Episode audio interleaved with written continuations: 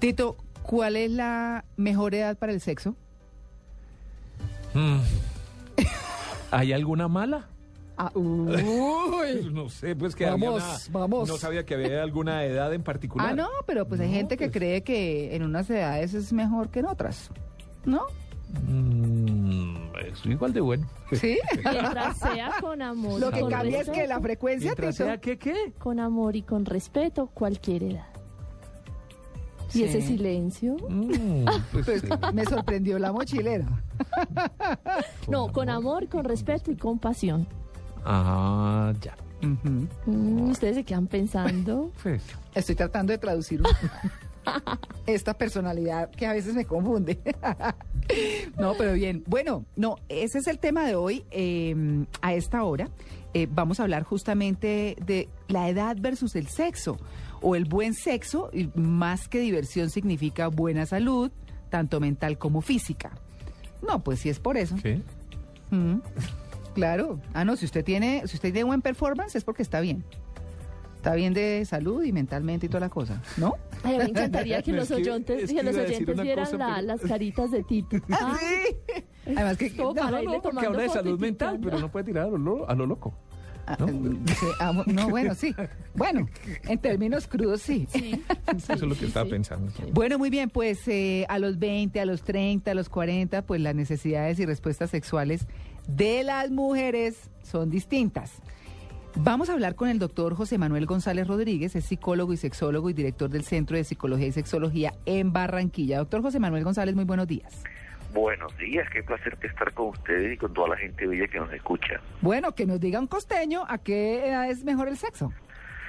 Mira, eso depende de lo que uno esté buscando porque la sexualidad varía de acuerdo con la edad. Mm, Muchas investigaciones muestran que los cuerpos van variando fisiológicamente a través del tiempo, Mm. pero también las experiencias van variando fisiológicamente. Una mujer de 20 años, por ejemplo, quiere más experiencia, más explorar, más conocer, mientras que una mujer de 30 ya conoce más su cuerpo, conoce más el contacto con los hombres, y una mujer de 40 ya tiene muchísima más experiencia. Ya sabe lo que quiere. Claro que sí, entonces las mujeres van variando, al principio son un poquito como de exploradoras, de mirar, de conocer todo, etcétera, de curiosidad, mientras que ya a medida que va madurando la mujer tiene ya más claro, yo quiero un tipo así, que me haga así, lo quiero en esta forma, tiene más claro su, porque ha vivido más la vida. Claro. Y los cuerpos también variando. Al principio están muy cargados de hormonas, pero después comienzan a variar las cargas hormonales y además los medicamentos que esté tomando la persona o que no esté tomando, todo eso influye. Claro. Pero yo pienso que en ambas situaciones, más jóvenes o más mayores, se puede gozar si la mujer está centrada en el placer sexual, cosa que no ocurre mucho en nuestra cultura porque se nos habla de que el sexo es una cosa mala, sucia, fea. Todavía queda eso, sí. Y todavía muchas mujeres llegan a la cama pensando miércoles, si supieran que estoy aquí. Uy, si no, no. Miércoles. Y, y apaga la luz y mira qué cuidado y qué pena y qué vergüenza. O sea, muchas veces la mujer está castrada por esta cultura paternalista en la cual el hombre tiene derecho a gozar y disfrutar, pero la mujer tiene que ser de su casa, guardadida, no tocarse allá abajo, no pensar en esas cosas que son malos pensamientos. Y esa cultura muchas veces le frena a la mujer que viva su potencial al cual tiene derecho y, y bueno, y estuvo en la mente del creador. Cuando Dios hizo a la mujer, la creó con clítoris. O sea, papá Dios tenía clarito que la mujer tenía orgasmo. Claro. Recuérdese que dice que papá Dios ve a Adán y dice, no es bueno que el hombre esté solo. Y entonces le saca la costilla y hace la mujer. Pero hace una mujer con clítoris. Y el clítoris solo sirve para tener orgasmo, no tiene otra función en el cuerpo femenino. Mm. Entonces, en el plan divino está, en la mente divina del Creador está la idea de que la mujer goce y disfrute con su cuerpo, pero muchas mujeres están reprimidas, están maniatadas por una cultura antisexual que se les influye. Claro, y ha ido cambiando un poquito. De hecho, doctor González, yo lo quiero invitar a que escuche la siguiente encuesta que adelantamos entre las oyentes Blue. ¿A qué edad considera usted que es mejor el sexo? Considero que de los 16 a los 30, desde que se haga responsablemente. Desde los 18 por ahí hasta los 30, 40, porque ya ha sentado cabeza y sabe cómo es. Yo pienso que entre los 25 y los 30 hay un poco más de madurez para saber realmente Dios para qué cree el sexo. Pues yo creo que por ahí de los 20 a los 30, ya que pues antes es como la edad donde uno hace las cosas como por locura y no piensa en realidad lo que está haciendo. Cualquier edad es buena. Desde que hay amor, todo se vale. Cualquier edad es rica, rica, rica. No, después de los 30 es lo más rico, lo más delicioso, porque se disfruta más. Hay más experiencia, hay más goce.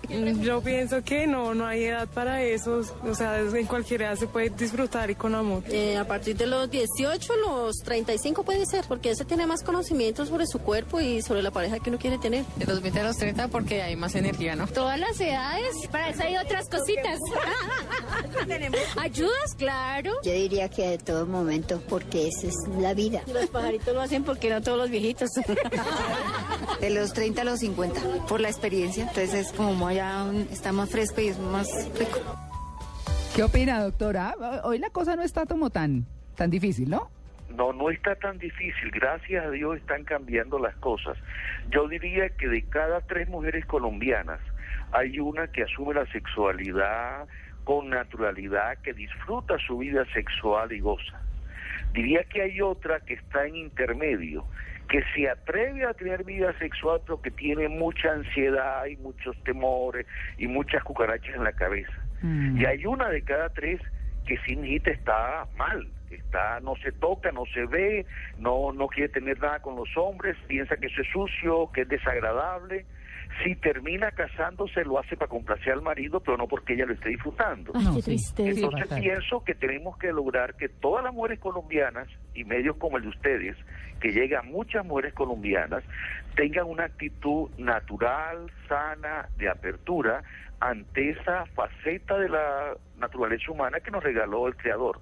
O sea, Dios nos hizo con sexualidad, nos hizo con la posibilidad de tener placer para que la pareja disfrute, se una, hay un vínculo más fuerte y hay que ayudar a que la gente viva esa parte a cualquier edad, la viva con placer. Pero La viva disfrutándola y gozando con su pareja ese don que nos regaló la naturaleza y que nos dio el Creador. es muy interesante la forma como usted lo presenta porque, pues, y con eh, perdón de los oyentes que son muy creyentes, muchas de esas cucarachas en la cabeza vienen de esa eh, mentalidad judio-cristiana en que la religión católica maneja sobre todo y ha manipulado a las mujeres con el tema de la culpa, la idea de que el sexo es solamente para reproducirse, que el valor de la mujer lo tiene entre las piernas, las mamás que le dicen a los hijos, el día que usted se acueste con su novio, él no la vuelve a respetar. Después el novio va, le pega a la niña y la niña dice, tiene derecho, porque es que mi mamá me advirtió que si yo hacía el amor con él, él tenía derecho a no respetarme. Una cantidad. No, me acordó de un chiste, taras. Natalia.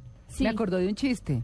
El chiste de la niña que es así como un poco rumbera y se va entonces y, y- y llega el otro día. Y le dice la mamá, sin vergüenza, ya me dijeron que usted perdió la virginidad. Y dice, ay mamá, pero es que donde la ponen. Entonces, eso es un poco el otro extremo, por supuesto. Está Yo buenísimo, sí pero creo que es importante resaltar de todo lo que tú has dicho, de que muchas veces a la mujer se le hace pensar, se le hace sentir que el placer sexual es una cosa mala, una cosa pecaminosa. Y hay mujeres que ya están casadas, que ya tienen oficialmente permiso de acostarse con su marido porque están casados y todavía siguen con la actitud apaga la luz, espérate un momentico, porque todavía se sienten mal, o sea, están tan bien educadas para que no sean sexuales, que inclusive después de casarse siguen siendo no sexuales. ¿Me explico? Sí. Entonces yo pienso que tenemos que cambiar una actitud en la comunidad, comenzar a ver un poquito más el sexo como se ve en Oriente. En eso los occidentales estamos un poquito complicados.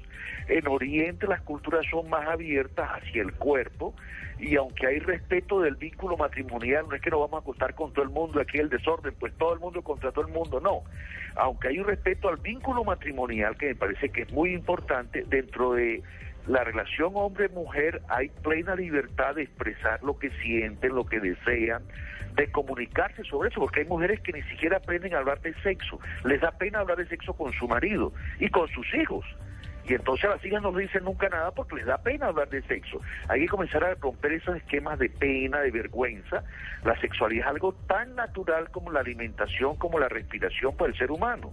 Claro. Y así como podemos hablar con nuestra pareja sobre qué queremos almorzar o comer esta noche en un restaurante, también debemos tener la capacidad de hablar con nuestra pareja de qué queremos hacer en la cama y cómo lo queremos hacer. Y eso es un buen test para ver cómo está un matrimonio. Mm. Si la pareja no es capaz de hablar de sexo, está mal. Si no De hecho, hay pide. dos temas claves en una pareja, hablar de sexo y de dinero. Claro. La pareja que no sabe hablar de sexo y de dinero está mal, le va a ir muy mal. La pareja que puede hablar sin alterarse de sexo y de dinero es una pareja que va a tener un futuro provisorio. Son dos temas áridos que la pareja tiene que aprender a hablar claramente, sin miedo, sin pena, sin ponerse rabioso, sin avergonzarse, que forma parte de la fluidez del diálogo conyugal. Por supuesto, doctor eh, José Manuel González. Pues la verdad es que ha sido interesante el tema. Bueno, nos lo hemos gozado un poquito, pero se trata de eso, pues de mirar y revisar con los oyentes y con un experto sobre los temas cotidianos, los temas que nos interesan. Doctor González, muchas gracias por su atención con En Blue Jeans de Blue Radio. Bueno, muy bien. montar en mi página web un regalo para tus oyentes. Ah, claro. poner En mi página web ¿Cómo un es? link para que los oyentes tuyos puedan bajar gratis un libro mío que se llama Disfrutando el Matrimonio. Ah, qué bien. ¿Y cómo la es la página página? web mía es www.drjmgonzalez.com González. Vamos a repetirlo. Www.drjmgonzalez.com. Ahí puse un link ayer en el cual tus oyentes pueden entrar y dice libro disfrutando el matrimonio, el oyente hace clic y le baja a su computador ese libro mío completamente gratis en una versión PDF. Ah, un libro de ciento y pico de páginas que se llama Disfrutando el matrimonio y que ayuda a ser mejores esposas y esposas gozando de la sexualidad y siendo muy buenos amigos. Ay, qué bien, doctor González. Un excelente aporte a nuestros Este es un oyentes. regalo para tus oyentes. ¿oíste? Mm, Muchas gracias, muchas gracias. Que tenga usted un feliz día. 8 y 28, estamos en Blue Jeans de Blue Radio.